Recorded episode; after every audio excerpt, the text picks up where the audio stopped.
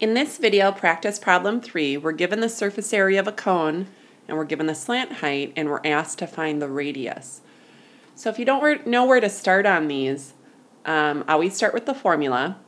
We know that we're talking about the surface area of a cone, so I brought up the formula, surface area equals pi r L plus pi r squared. And let's look at the information given to us. If we're given the total surface area is 39 pi, we know that this is one of those problems where we're going to have to put in the information we know and work backwards. First, I like to look at what we're asked to find. We're asked to find the radius.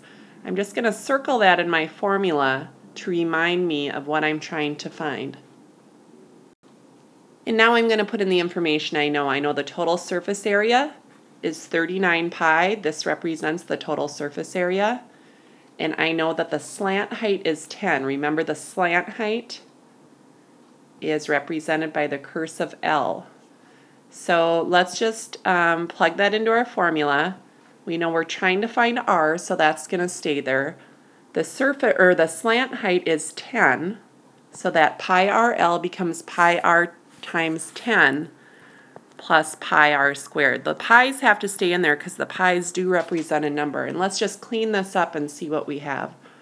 39 pi equals, I'm just going to rewrite this term as 10 pi r plus pi r squared. And now we have an equation where the only unknown variables here are r, and that is what we're trying to find. So let's see if we can clean this up we see that we have three terms here, 39 pi, 10 pi r, and pi r squared.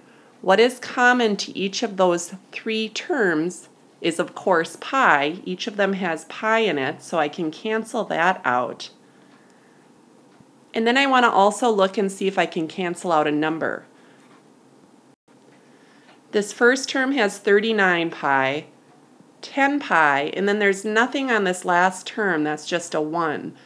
So 1, 10, and 39, I can't cancel anything out of there, so I'm just going to go ahead and cancel the pi and see what I have. So when I divide this term by pi, those cancel out and I'm just left with a 39. Cancel out the pi here, I'm left with 10r, and cancel out the pi here, and I'm left with positive r squared. And you can see when I clean this up now, I have an r squared and I have an r term and a number term. Anytime you see that r squared, that should be a tip-off that we're going to put that in standard form and factor it. Putting it in standard form just means I'm going to move that 39 over, put it in standard form, r squared first, and set everything equal to 0. And this is where I know when I factor it, I know it's going to be R and R. And then I have to look at this number, find the factor pairs of 39. I'm going to just write over here. We only have two sets of factor pairs of 39. 1 times 39 or 3 times 13. And we have to look at these two separate sets of factor pairs to decide which of them we'll add or subtract up to get us to the 10. And we know that 3 and 13 will get us to the 10. So I'm going to start by just writing the 3 and 13 before I talk about the signs here.